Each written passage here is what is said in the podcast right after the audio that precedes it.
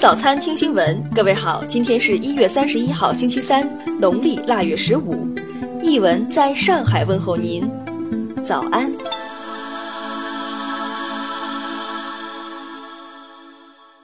首先来关注头条消息：山东一女子微信朋友圈有一位销售面膜的好友，销售情况火爆。日前，女子花五千元成了对方招募的代理。当询问如何更快地销售自己手中的面膜时，对方却建议女子想办法招募代理，称只要成功招募一名代理，便可以从拿货款中获得百分之三十提成。女子怀疑这可能涉嫌传销，就退货一事联系对方，却被拉入黑名单。金针民警提醒，很多微商传销者在朋友圈发布的交易截图，实际是用电脑软件自动生成的。这些交易并不存在，却显示有发货时间、发货单号。听新闻早餐知天下大事。十二届全国人大常委会昨天决定，十三届全国人大一次会议于二零一八年三月五号在北京召开。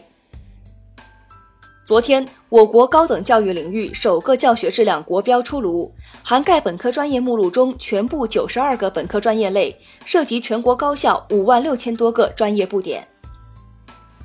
最高检昨天明确了涉产权刑事申诉、国家赔偿案件重点，包括与国有资产产权相关的案件、与涉案财产相关的案件等六大类。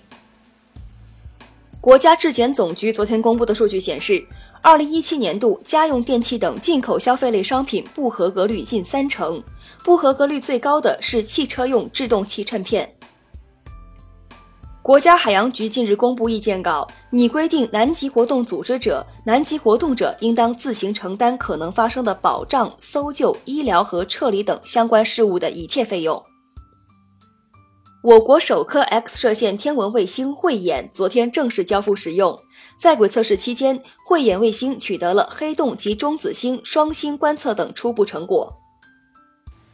国家质检总局昨天介绍，全国口岸共查验来自马达加斯加入境人员四千两百零三人次，截至目前，没有一例鼠疫病例传入我国。工信部昨天表示。5G 研发试验正式进入第三阶段，中国今年或将变成第一个 5G 大国。接下来关注国际方面的消息。美国财政部近日公布克里姆林宫报告，该报告列出了210名可实施制裁的俄罗斯政商界人士。欧盟日前表示，英国将在2019年3月正式离开欧盟，且在过渡阶段必须遵守欧盟划定的红线。韩国统一部日前称，朝鲜取消了韩朝商定于二月四号在金刚山联合举办的文艺演出，对此韩国表示遗憾。俄罗斯一架战斗机日前在黑海上空拦截了一架美国海军侦察机，美方称俄方飞机进行了不安全的拦截，俄国防部则称俄战斗机遵守了所有必要的安全措施。日本首相安倍晋三日前就内阁府副大臣对美军飞机在冲绳迫降的不恰当发言一事，承认负有任命责任并道歉，称将争取挽回信任。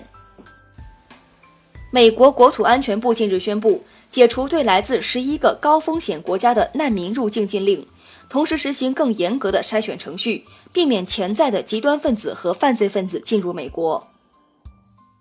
也门南部一个检查站昨天遭受汽车炸弹袭击，十五名政府军士兵和一名袭击者死亡。国际奥委会主席巴赫昨天抵达韩国，开启访韩行程。访韩期间，巴赫将参观平昌冬奥相关设施，检查各项筹备工作。